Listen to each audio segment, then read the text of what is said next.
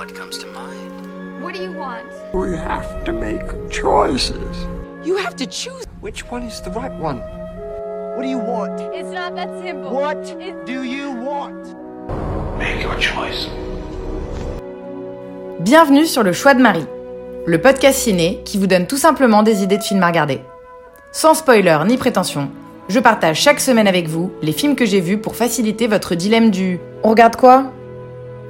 Bon, semaine absolument exceptionnelle les amis, je peine encore à réaliser à quel point c'était fou.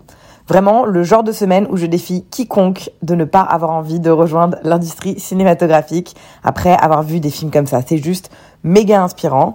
Le fin mot, c'est qu'en fait, je profite de mes vacances, c'est cool et ça fait du bien. Et je vous propose du coup un programme chargé et bourré de films vraiment de qualité cette semaine. On commence avec un biopic, Being the Ricardos. Ensuite, une comédie musicale, West Side Story. Une comédie dramatique, Licorice Pizza. Un film d'action, Escape from Mogadishu.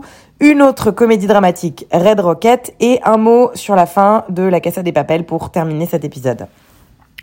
On commence donc la semaine avec le dernier film d'Aaron Sorkin, Being the Ricardos. Son avant-dernier, c'était un direct sur Netflix fin 2020, Les 7 de Chicago, que j'avais adoré. J'en avais même parlé dans, dans le podcast, je crois que c'était un des premiers épisodes. Je suis absolument fan de lui, déjà à la base en tant que scénariste, et je trouve que même en tant que réal, il est excellent. La mise en scène ne réinvente pas vraiment euh, tous les codes, c'est pas hyper inventif, mais ça reste euh, très bon, toujours euh, parfaitement rythmé et, et assez efficace euh, au niveau des histoires que ça raconte. Ici, Being the Ricardos, il s'agit d'un biopic revenant sur la relation entre les acteurs Lucille Ball et Daisy Arnaz, vedettes de la série télévisée I Love Lucy dans les années 50.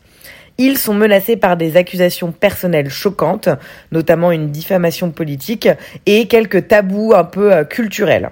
Une immersion en fait finalement au cœur de la relation romantique et professionnelle du couple au cours d'une semaine très tumultueuse de leur vie. Le film vient en fait inviter les spectateurs euh, dans la salle des auteurs euh, de la série, sur plusieurs plateaux de tournage et dans les coulisses d'une semaine critique euh, de la production de la sitcom I Love Lucy, qui était pas vraiment un big deal en France, mais je suis sûre que si vous tapez I Love Lucy, vous allez reconnaître, c'est quand même des images qui sont assez iconiques de la culture américaine. Eh bien écoutez, on est toujours sur du génie scénaristiquement parlant, deux heures de film qui passent à une vitesse grand V grâce à une histoire qui est parfaitement agencée. Il n'y a rien en trop dans ce film, je trouve ça assez hallucinant de voir euh, à quel point les événements sont parfaitement ponctués et donnent un rythme qui fait presque penser à une balade alors que c'est quand même un film d'un peu plus de, de deux heures. Il se passe vraiment plein de choses dans ce film euh, sur une assez courte période de temps, mais on arrive complètement à garder le rythme et à saisir tous les enjeux. Le film parle de la force des médias et de l'impitoyabilité du show business.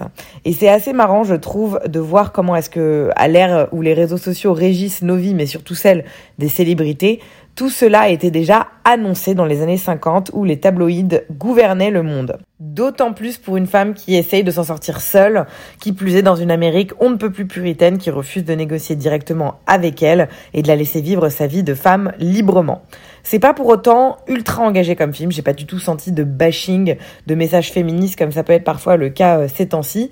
C'est simplement assez descriptif et réaliste sur la façon dont Hollywood fonctionne un peu flippant franchement parfois. J'ai un peu badé par moments dans le film parce que ça a pas l'air d'être franchement euh, très gay comme milieu il y a beaucoup d'ego qui semble un petit peu euh, compliqué à gérer. Mais ça reste absolument passionnant. Surtout si vous avez regardé un petit peu euh, I Love Lucy donc cette série cultissime aux US le cast aide beaucoup aussi. Faut dire ce qui est car ils sont tous su parfaitement interpréter leurs personnages c'est Nicole Kidman qui est incroyable dans le rôle de Lucille Ball, autant que dans celui de Lucy Ricardo, qui est le personnage qu'elle interprète à la télé. Elle est bluffante de réalisme.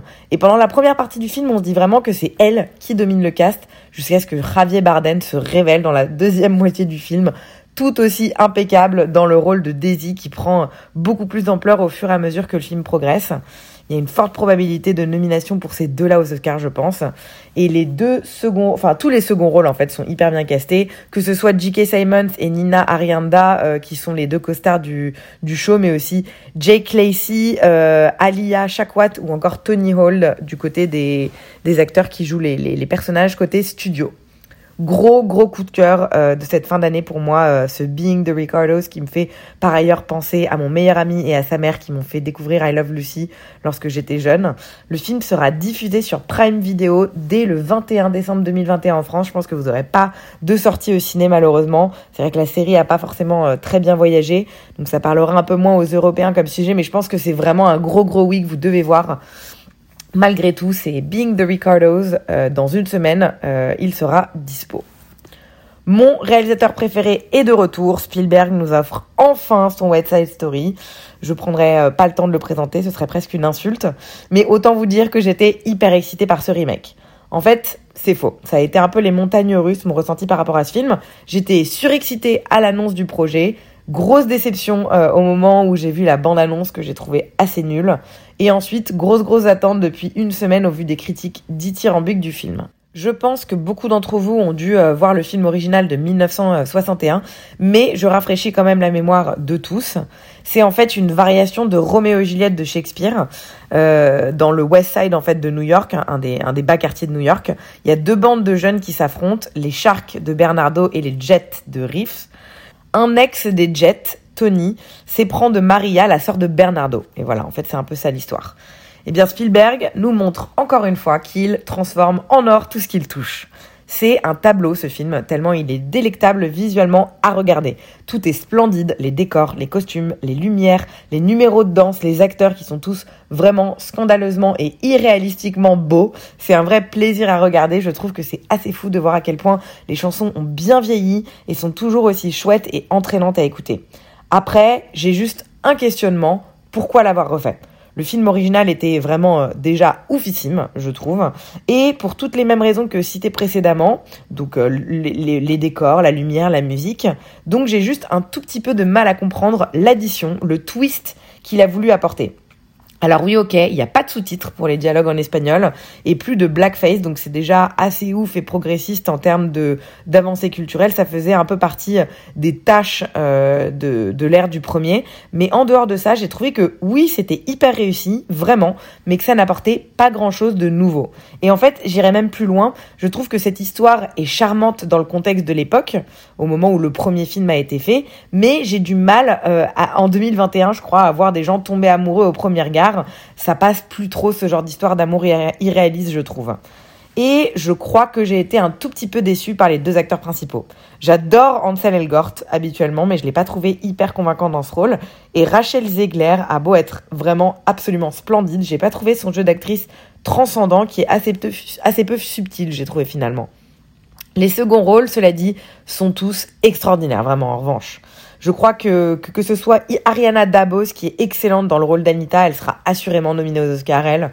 Mike Face dans le rôle de Riff, David Alvarez en Bernardo ou même Rita Morena qui était en fait l'Anita du film original euh, qui vient ici jouer Valentina. Ils sont tous, je trouve, la grande grande force du film en plus de la mise en scène qui est impeccable comme je le disais. J'ai passé, in fine, un excellent moment. C'était une véritable claque visuelle et on en revient du coup à pourquoi. Quelques clins d'œil à l'Amérique raciste de Trump et au mouvement MeToo, mais en dehors de ça, il n'y a rien d'actuel en fait dans ce West Side Story. Je crois qu'il faut simplement le prendre comme un monument nostalgique époustouflant à la gloire de l'Amérique de la fin des années 50. Spielberg dédie par ailleurs le film à son père, donc on peut imaginer que c'était un film qui était euh, assez personnel pour lui. Il s'est fait un kiff, bah nous, finalement, on kiffe aussi devant. C'est un moment régressif que vous passerez euh, devant West Side Story, et je crois que c'est plutôt agréable parfois de juste le prendre comme ça et de se dire qu'il n'y a pas forcément de, de twist, de gros messages politiques, ou en tout cas pas de réelle addition par rapport à ce qu'on a pu connaître. Un Spielberg, par ailleurs, ça ne se manque pas. Donc foncez le voir en salle. Il est sorti le 8 décembre au ciné en France.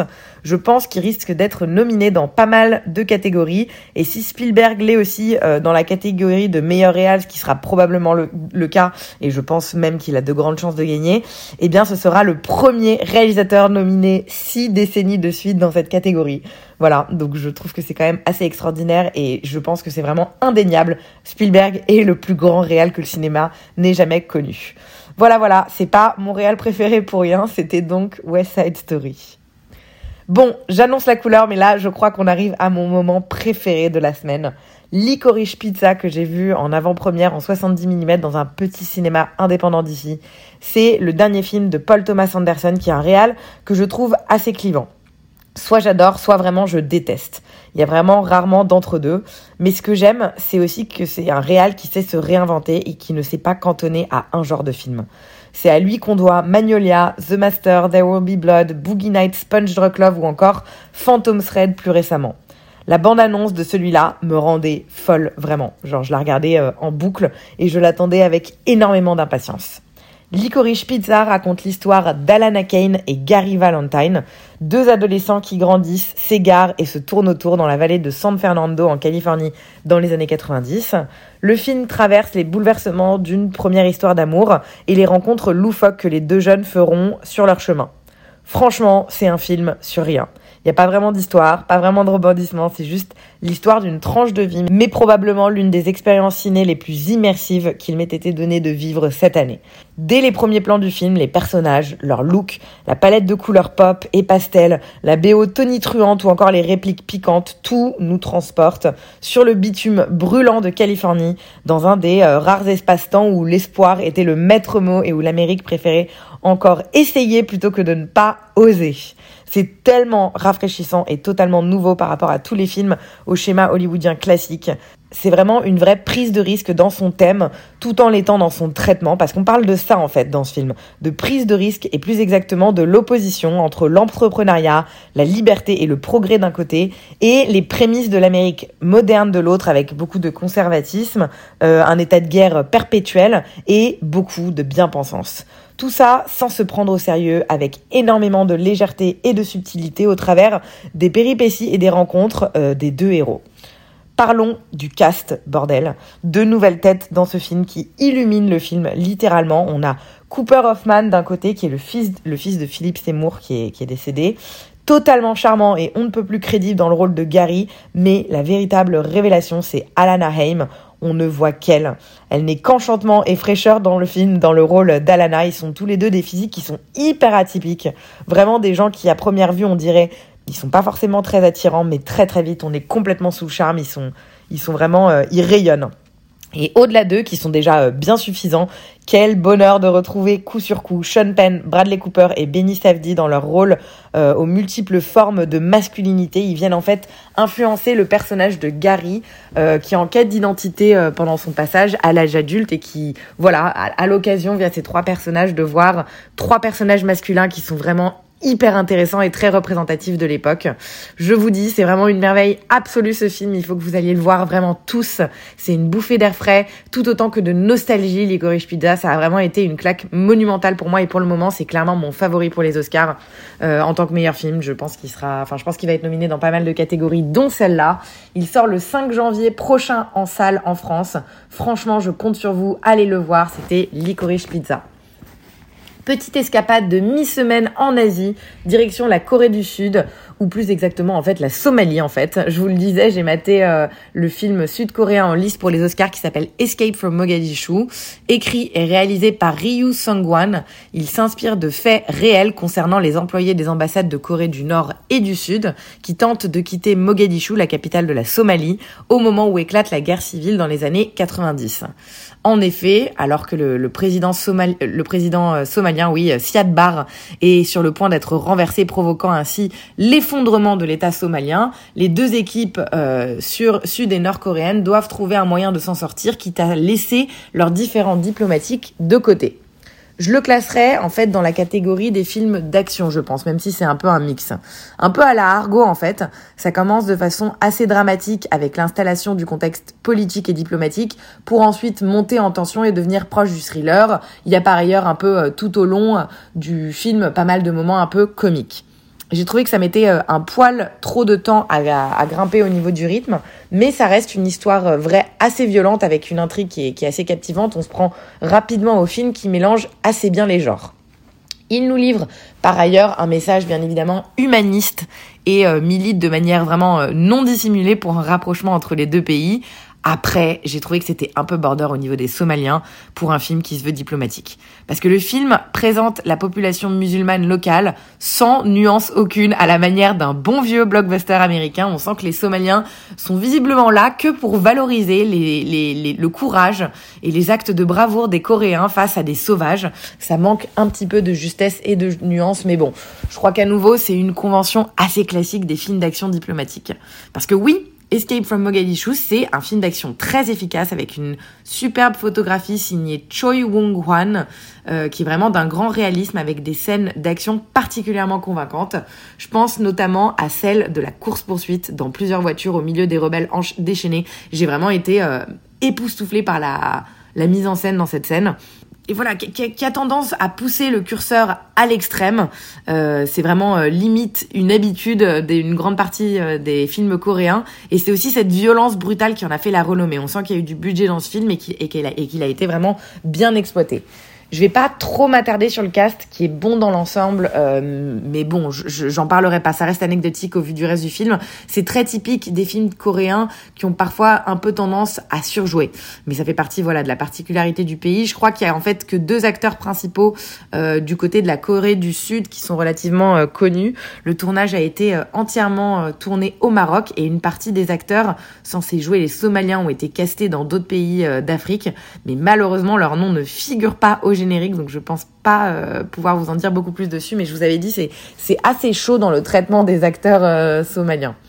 In fine, j'ai passé un bon moment. Vraiment, c'est une histoire qui est intéressante et on se prend vite aux jeux et aux enjeux. Le film mélange euh, comédie, drame et action avec une mise en scène assez canon et propose une réflexion intéressante sur les relations intercoréennes. Mais c'est pas le film de l'année non plus. Je pense pas qu'il va être sélectionné aux Oscars. Je m'attendais, je vous avoue, à mieux pour un film en lice qui est en dessous de beaucoup de choses qu'on a pu voir en provenance de la Corée. Il est annoncé comme prochainement en France sur Allociné, je suis pas très sûre de ce que ça signifie, mais restez alerte, si cette critique vous a fait envie, c'était Escape from Mogadishu. Et on va terminer avec un autre film absolument dingue, une comédie dramatique, Red Rocket, le dernier film de Sean Baker, un réal que j'ai découvert il y a 4 ans grâce à The Florida Project que j'avais absolument adoré. J'en avais d'ailleurs une pépite ciné au mois d'avril dernier. C'était la vidéo numéro 9 si vous l'avez manqué.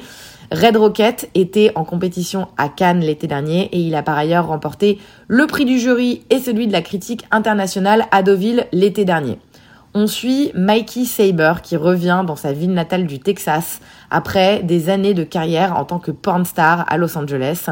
Il n'y est pas vraiment le bienvenu. Sans argent et sans emploi, il se retrouve à devoir retourner vivre chez son ex-femme et sa belle-mère.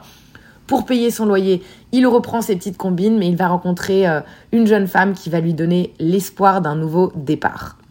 Bon, bah on est à nouveau sur un très très grand film pour Sean Baker, ici qui nous démontre encore cette capacité à jongler parfaitement entre le tragique et le burlesque.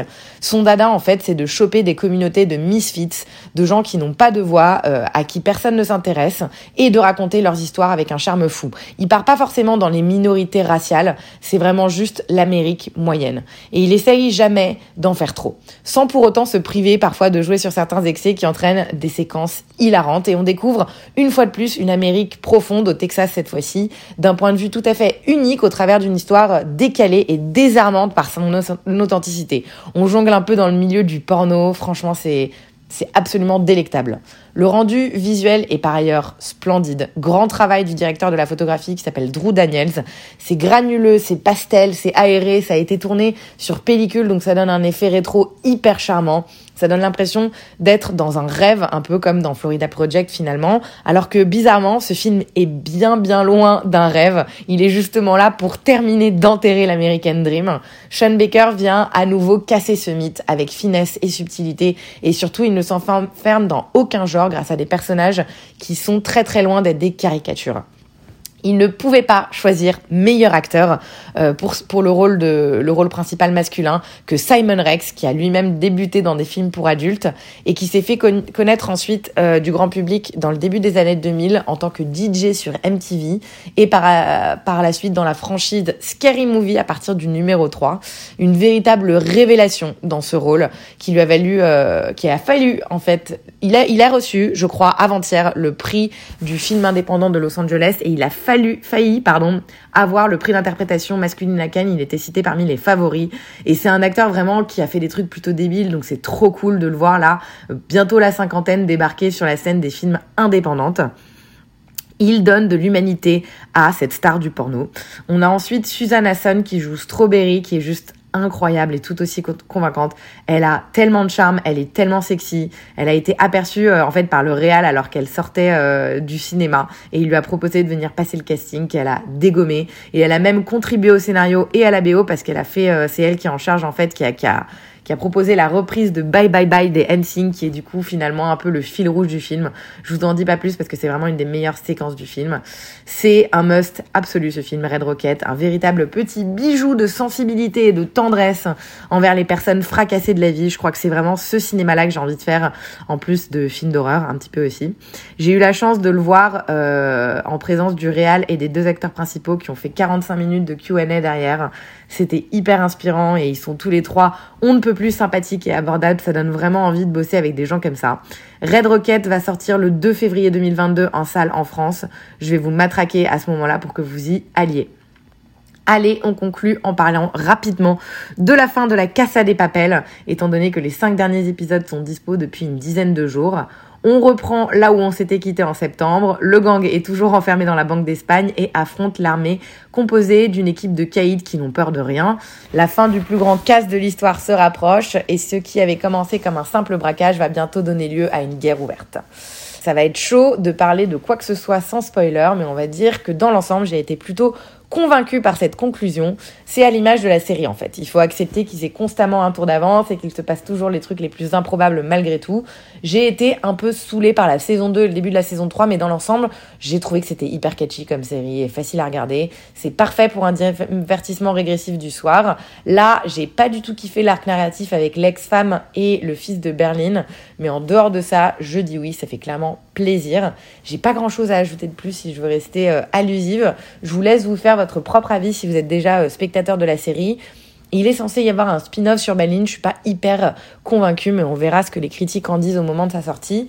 Et comme depuis le début, La Casa des Papels est dispo sur Netflix, allez leur dire au revoir. J'ai chanté Bella Ciao au karaoké, euh, au karaoké moi mercredi soir perso, donc j'attends de savoir quels ont été vos rituels d'adieu à vous.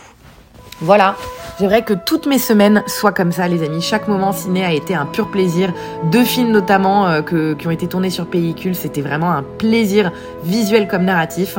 J'ai oublié de préciser, cela dit, que j'avais maté un mauvais film, Just Friends, une rom-com débile américaine de 2006 que j'avais mis en fond pendant que je finissais mes devoirs. On n'en parle pas parce que ça ferait sacrément tâche dans le joli tableau que je viens de vous peindre. En plus, en vrai, je l'ai même pas fini, mais il était dans la catégorie Christmas Movie sur Netflix, donc je me suis laissé tenter. Ça manque de films de Noël d'ailleurs. On va remédier à ça la semaine prochaine. Merci à tous pour votre écoute. J'espère vraiment que cet épisode vous aura plu parce que je pense vraiment qu'on est sur mon épisode préféré de l'année. Plein plein de bisous ensoleillés de Los Angeles. Je vous dis à très vite et je vous souhaite d'excellentes fêtes.